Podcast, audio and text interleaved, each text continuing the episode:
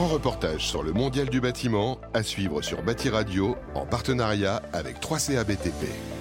Eddie Dureuil, bonjour. Vous êtes euh, cofondateur d'EcoTime. Est-ce que vous pouvez me dire en quoi la crise énergétique affecte-t-elle les métiers du BTP La crise, justement, est venue rajouter des enjeux, je pense, sur la pénurie de main-d'œuvre. Il y avait moins de personnes, en fait, à être disponibles pour travailler. Puis les coûts des matériaux ont explosé, ce qui ont fait qu'il bah, y a des projets qui ont été ralentis euh, dans le milieu du BTP, ce qui nous a forcé à trouver euh, des solutions et se tourner plus vers le digital et la technologie. Quel est le rôle que doivent jouer les professionnels du BTP pour aider les consommateurs à être moins impactés, autant à court qu'à long terme? Prendre le virage digital, c'est primordial et proposer des solutions qui permettraient de réduire l'impact environnemental des gens tout en préservant leur confort. Quelles sont les solutions que propose EcoTime EcoTime en fait est une start-up euh, montréalaise, québécoise, où on propose aux gens de réduire leur consommation d'eau entrant dans les bâtiments pour générer des économies tout en préservant leur confort.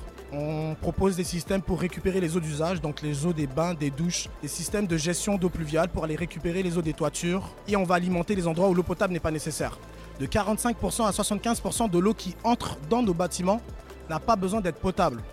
Alors on se demande pourquoi on continue à gaspiller notre ressource, sachant les sécheresses que on est de plus en plus confronté en fait face à l'eau.